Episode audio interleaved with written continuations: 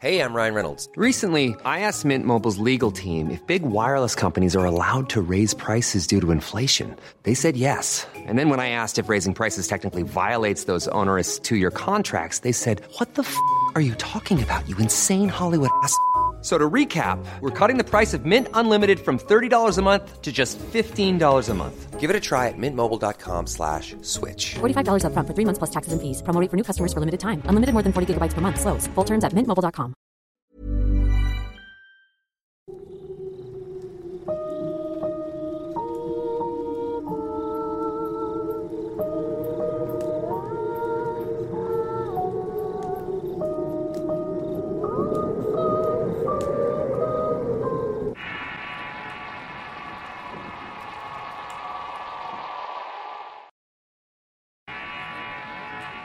Demencia. Historia basada en un relato de Mauricio Cuevas, escrito y adaptado por Álvaro Ramos para relatos de horror. Han tenido la sensación de que alguien los observa. Alguna vez se sintieron perseguidos por algo que nunca supieron de dónde salió a dónde se fue. La historia de Alan es una historia inconclusa. No volvimos a saber más de él. Cerró sus redes sociales y su familia solo sabe que se fue a vivir a la naturaleza a otro país. Pero hasta la fecha en que esta historia se cuenta no sabemos mucho más de él. Sandra, Paulina y Maurice son tres amigos que estudian en la misma escuela. Van en el mismo salón y conviven juntos todas las tardes. Han sido amigos desde hace muchos años. Son un círculo pequeño pero muy cerrado y los tres han sido en diversos momentos de su vida víctimas de acoso. Cada uno de ellos de muy diferentes maneras tuvo que soportar años de abuso escolar y familiar. Ellos creían que nadie los entendía y que por eso tenían que estar juntos todo el tiempo. Eran su propio apoyo, pero todo esto cambió cuando conocieron a Alan. Alan era un muchacho de intercambio. Había llegado a la escuela proveniente de España por medio de un programa estudiantil auspiciado por un club social a nivel mundial. Tenía ya unos pocos meses de haber llegado y estaba en un salón diferente a los tres amigos. Hablaba poco y de hecho era una de las razones por la cual sus padres lo incentivaron a tomar el intercambio. Querían que conviviera más y hiciera nuevos amigos. Él no vivía solo y tenía una familia con la cual vivía en la ciudad. La familia que lo recibió era una familia acomodada y los fines de semana lo usaban para salir de viaje y para conocer lugares cercanos. Así le daban a Alan un panorama más amplio durante su estadía. La cuestión era que Alan parecía no importarle del todo. Su actitud cerrada y temerosa no cambiaba y le costaba mucho convivir con los demás. El día que se conocieron vieron a Alan correr en búsqueda de un policía y al no encontrarlos se acercó a ellos para pedirles ayuda. Según él, mientras caminaba por la calle vio a una mujer sosteniendo la cabeza de una persona. Se encontraba en la esquina viéndolo fijamente hacia él. Los chicos se asustaron porque Alan no tenía razones para inventar algo así. De inmediato Mauricio llamó por su celular al número de emergencia y pidió ayuda. Los cuatro caminaron hacia la esquina donde Alan había visto a la mujer para esperar a la policía y no había nadie.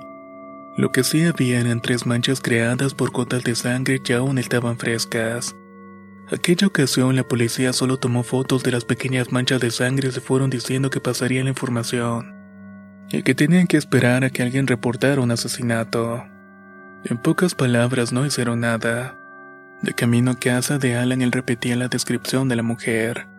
Una señora pequeña de piel pálida, zapatos bajitos color negro. Usaba medias color carne en las piernas y un vestido oscuro y entallado. El cabello plateado recogido hacia atrás y amarrado con una pañoleta negra formando un moño grande. También llevaba lentes oscuros y la boca pintada con un rojo brillante. Parecía como si viniera de un funeral, decía. A Paulina parecía perturbarle de más la historia y decía que era su imaginación, pero no sabían cómo explicar la sangre en la banqueta. Esa tarde se despidieron e intercambiaron números de teléfono. Al día siguiente los chicos se encontraban en la cafetería de la escuela como de costumbre, y de pronto Alan se acercó a ellos con una silla de plástico en la mano y se sentó. Para los tres fue extraño porque nunca habían convivido con alguien más en el desayuno, y ciertamente ellos no habían invitado a Alan a sentarse. Aún así no dijeron nada y solo lo saludaron. Buen día, ¿cómo han estado? preguntó Alan. Hola Alan, bien gracias a Dios y tú. Contestó Sandra mientras Paulina y Mauricio solo sonreían. Nada bien. He estado pensando mucho en lo que sucedió ayer y creo haber llegado a la conclusión de que es algo que me persigue desde niño. Los cuatro se quedaron viendo unos a los otros sin decir palabra alguna hasta que Mauricio respondió. ¿La mujer esa te sigue desde España? Así es. Ven, le dije que era su imaginación, dijo Mauricio mientras se reía. Oye, Alan, ¿nunca has pensado que puede ser producto de tu imaginación? Según esto, desde niño la ves. Nunca dije que veo la mujer desde niño, respondió Alan visiblemente molesto. Dije que es algo que me sigue desde pequeño. Alan les contó que años atrás, después del funeral de su abuela materna, comenzó a tener visiones con un hombre mayor que aparecía y desaparecía en la casa de la abuela. Él y su familia se habían mudado acá en una ciudad de España para vivir en la casa de la difunta abuela.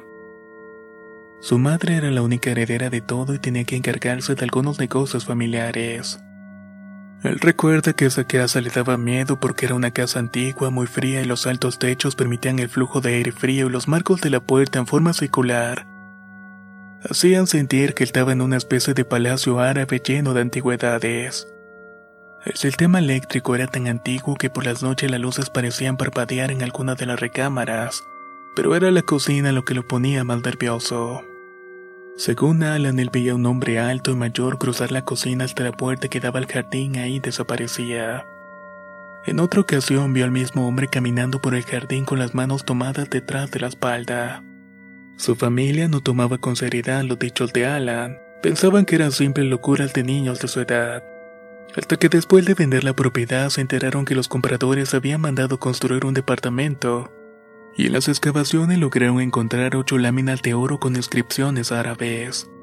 Esa familia ganó mucho dinero con ese descubrimiento. Según cuentan ellos mismos, su nombre se les aparecía en la cena y les mostraba el jardín y allí encontraron las láminas. Los chicos se veían incrédulos ante la historia de Alan, e incluso bromeaban para aligerar el momento, pero Alan quería continuar. De inmediato contó lo que había sucedido en una tienda de comida a la que fueron a comprar con su madre. Esa noche mi madre se detuvo en una tienda a comprar cosas para la cena. En la camioneta nos habíamos quedado mi hermano mayor David y yo. Mi madre bajó a presa y entró a la tienda y yo leía las ofertas que estaban pegadas en la ventana, cuando de pronto la lámpara que alumbraba una parte de esa ventana se apagó y en el reflejo de la ventana vi una figura humana pequeña. Era encorvada y caminaba sin camisas de las cajas. Su aspecto era horrible, brazos cortos y dedos largos y pocos cabellos pero largos. Caminaba encorvado como arrastrando algo que no se veía a través de la ventana. De pronto me di cuenta que mi madre se encontraba ya en la fila de la caja y que la figura horrible estaba muy cerca de ella. Comencé a gritar y mi hermano trató de calmarme y de pronto se me ocurrió tocar la bocina del auto como desesperado. Trataba de llamar la atención de mi madre y mi hermano trataba de detenerme porque pensaba que era un ataque o algo así. Siempre fui un poco raro, pero nunca tuve algún problema mental. Dijo Ala mientras se tronaba los dedos de manera nerviosa. Mi madre escuchó la bocina, salió de la tienda corriendo y al llegar al auto mi hermano le dijo que yo había tocado la bocina sin razón alguna. Mi madre me encaró y le expliqué que hay algo dentro y que no regresara. Obviamente no me hizo caso y regresó a terminar de pagar los productos. ¿Y a poco si pasó algo? interrumpió Sandra. No, al menos no a mi madre, contestó Alan. Llegamos a la casa y mis padres me reprendieron muy fuerte y esa noche en la cena no hablamos mucho. Mi familia seguía molestos conmigo y de pronto el silencio de la casa se vio afectado por el sonido de las sirenas. Estaban pasando a toda velocidad frente a nuestra casa en dirección a una avenida principal. Yo en ese momento vivía en una ciudad muy tranquila y cercana a la capital, por lo que no era muy frecuente ese tipo de emergencias. Recuerdo que mis padres hicieron algunos comentarios relacionados con la seguridad de la ciudad, pero nada más. Al otro día en la escuela me enteré de lo sucedido. En la tienda donde mi madre se detuvo a comprar la noche anterior hubo lo que la policía catalogó como un asalto. Un hombre asesinó al encargado de la tienda y también al encargado de la bodega. En el video de seguridad se podía ver cómo el asesino salía de la bodega arrastrando el cuerpo del hombre por todo el pasillo que estaba junto a la ventana, mismo pasillo que daba a la calle. La cámara no logra captar el rostro de esa parte porque la luz de la lámpara de afuera estaba fundida, y cuando el tipo llega a una parte alumbrada se cubre con un pedazo de cartón el rostro. Al final solo el cuerpo del encargado del mostrador fue encontrado asesinado en la tienda. El cuerpo del encargado de la bodega fue encontrado dos semanas después cerca de una presa, y estaba ya en el punto de la descomposición. La historia de Alan había perturbado a los amigos. De cierta manera le creían pero preferían no hacerlo. Alan había dado muestras de inestabilidad y por alguna razón no era de la entera confianza de las chicas. Mauricio por su parte interesado más en tener como amigo a Alan decidió seguir la corriente. Al final de cuentas solo tenía que convivir con él unos meses más y ya. Los cuatro habían estado hablando sobre hacer un viaje en las fechas de Día de Muertos. Quería ir a la Ciudad de México a ver las exposiciones e incluso dar el famoso paseo nocturno en Xochimilco. Comenzar a la familia donde vivía Alan fue algo fácil. De alguna manera ellos también necesitaban que él conviviera y conociera más lugares. Ese era el punto de su intercambio por lo que el permiso fue consentido. Durante el viaje estuvo más callado que de costumbre y se dedicó a observar y solamente contestaba las preguntas de los chicos.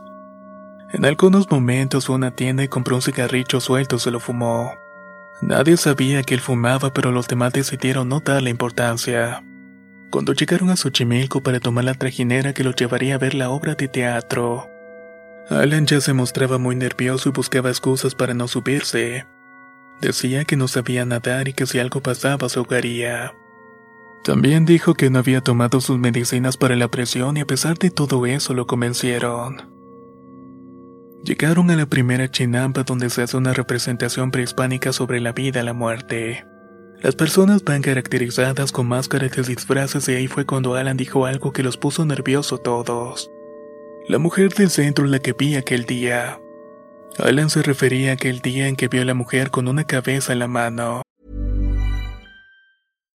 If you're looking for plump lips that last, you need to know about Juvederm lip fillers. With Juvederm Volbella XC and Juvederm Ultra XC, your lip look, whether it's subtle or bold, can last up to one full year with optimal treatment and no additional maintenance. Find a licensed specialist and see if it's right for you at juvederm.com today. That's J U V E D E R M.com. Add fullness to lips in adults over 21 with Juvederm Volbella XC or Juvederm Ultra XC. Do not use if you have severe allergies or a history of severe allergic reactions, or if you're allergic to lidocaine or the proteins used in Juvederm. Tell your doctor if you have a history of scarring or taking medicines that decrease the body's immune response or that can prolong bleeding. Common side effects include injection site redness, swelling, pain, tenderness, firmness, lumps, bumps, bruising, discoloration, or itching. As with all fillers, there's a rare risk of unintentional injection into a blood vessel, which can cause vision abnormalities, blindness, stroke, temporary scabs, or scarring. For full important safety information, visit juvederm.com. Hey, I'm Ryan Reynolds. Recently, I asked Mint Mobile's legal team if big wireless companies are allowed to raise prices due to inflation. They said yes. And then when I asked if raising prices technically violates those onerous two year contracts, they said, What the f are you talking about, you insane Hollywood ass? F- So to recap, we're cutting the price of Mint Unlimited from $30 a month to just $15 a month. Give it a try at mintmobile.com slash switch. $45 upfront for three months plus taxes and fees. Promo rate for new customers for limited time. Unlimited more than 40 gigabytes per month. Slows. Full terms at mintmobile.com. De ahí en adelante todo el transcurso fue de desesperación. Alan no paraba de repetir que algo malo iba a pasar y que necesitaban irse al hotel. Según él, cuando veía aquel ente las cosas salían mal cerca de él. Regresaron al hotel y encontraron toda la ropa revuelta dentro de sus maletas, el cristal del baño estaba roto y al parecer habían robado la cartera con los boletos de regreso que estaban en la maleta de Sandra. Los chicos avisaron a la administración del hotel y pidieron ver las cámaras, pero no había nada raro. En todas las horas que ellos estuvieron fuera nadie entró a la habitación ni siquiera las personas del aseo, pues Alan había colocado letrero de no molestar en la puerta. Era tan desconfiado que no le gustaba que limpiaran su habitación en los hoteles. La gente del hotel con los videos vistos le cobró los cuatro el cristal roto y les pidió que desalojaran el lugar. Esa noche buscaron otro hotel, pero por las fechas toda la zona estaba ocupada. Y al otro día ya tenían programado visitar las pirámides. Pero Alan decidió regresar solo y Mauricio se ofreció a acompañarlo también. Sandra y Paulina decidieron que se quedarían hasta el lunes como lo habían programado. Se habían molestado, ya no querían seguir el juego de Alan y su inestabilidad. Esa madrugada Mauricio y Alan se fueron a la terminal de autobuses y en el trayecto el taxi en el que viajaba tuvo un percance con otro vehículo. En el auto viajaba una pareja la cual se dirigía al hospital y por causa del percance perdieron mucho tiempo. La mujer que necesitaba un médico comenzó a entrar en estado de shock. Ellos no sabían qué era lo que tenía, pero Mauricio recuerda que la mujer gritaba y golpeaba la ventana del auto mientras su esposo intentaba calmarla en lo que llegaba la ambulancia. Alan se acercó a la mujer para intentar ayudar, pero fue cuando la mujer comenzó a gritarle maldiciones a Alan pero con otra voz. Dentro de las cosas que dijo fue, Malnacido, eres un malnacido. Llegaste al mundo en el peor momento y por eso no tienes paz. El taxista apresuró las cosas llegando a un acuerdo económico con el conductor del otro vehículo, para que de esta manera pudieran llegar rápido al hospital y así ellos pudieran llegar a la terminal. Una vez en la terminal, Mauricio comentó que lo de la mujer había sido muy raro. La voz le había cambiado por completo cuando comenzó a lanzar groserías y maldiciones. Alan le dijo que ya le había pasado en otra ocasión y por eso evitaba el contacto con las personas. Él seguía diciendo que eso lo seguía a todos lados y se le manifestaba a través de las personas, y que siempre eran para decirle cosas terribles sobre su vida o su familia. En una ocasión, un niño con voz de adulto llegó a golpearlo con un vaso y por eso tenía una cicatriz en la frente. Llegaron a Puebla y Alan no regresó a la escuela. Los tres amigos pensaron que tal vez había decidido dejar de ir a la escuela en sus últimos meses, o tal vez cambiar de ciudad y de familia pues también tenía esa posibilidad. Pero la realidad era que después de aquel viaje Alan había tenido una crisis nerviosa ya en casa de la familia con la que vivía. Roberto, su hermano mexicano, como le decía Alan, les contó que lunes por la noche comenzaron a escuchar gritos y lamentos en la recámara de Alan. Sus papás subieron a verlo y no podían entrar y Alan gritaba por ayuda, se escuchaban golpes. Roberto y su padre tomaron un tubo de metal para abrir la puerta pero no podían. Su mamá por un lado solo le decía a Alan que se calmara y que le dijera qué era lo que estaba pasando, pero él solo gritaba que lo quería matar. La familia estaba segura de que no había nadie más en la casa, pues era muy difícil meterse sin ser vistos, por lo que pensaban que podía ser algún tipo de esquizofrenia. Cuando por fin abrieron la puerta de la recámara encontraron a Alan pegándole al piso y hecho un mar de lágrimas. Tenía la playera rota y golpes en la cara. Poco a poco se fue tranquilizando cuando Edna, la dueña de la casa, lo abrazó y comenzó a hablarle como si fuera un niño. Por los golpes pensaron que se lo había hecho él, pero había una herida en particular que no tenía sentido. Justo a la mitad de la espalda tenía un arañazo de cuatro dedos hecho con la mano derecha.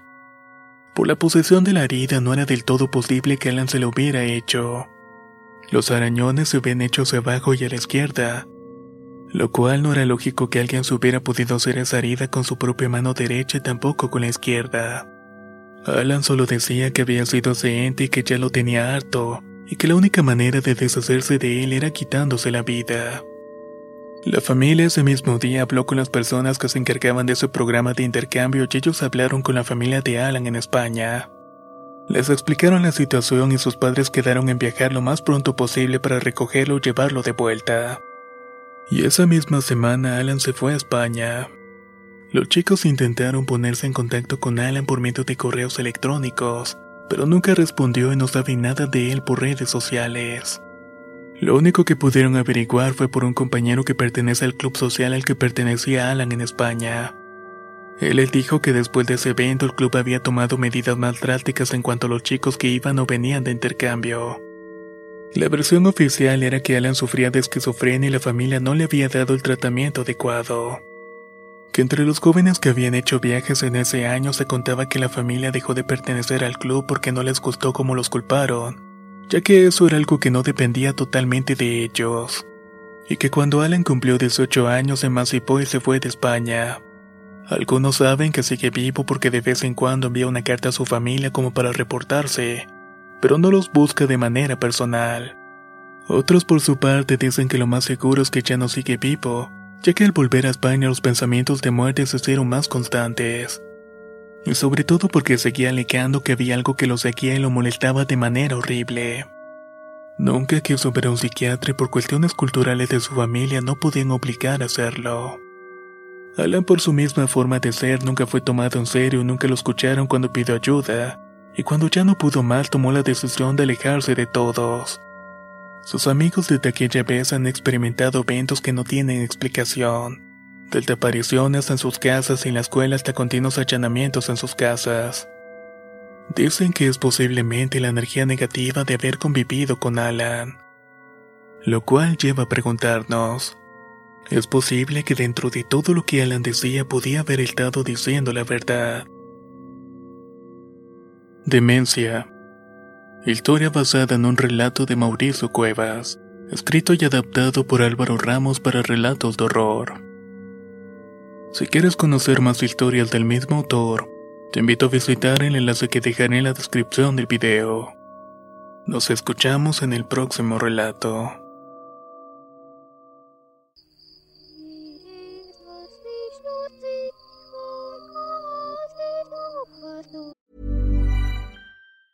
Hey, it's Danny Pellegrino from Everything Iconic. Ready to upgrade your style game without blowing your budget? Check out Quince. They've got all the good stuff shirts and polos, activewear, and fine leather goods, all at 50 to 80% less than other high end brands. And the best part?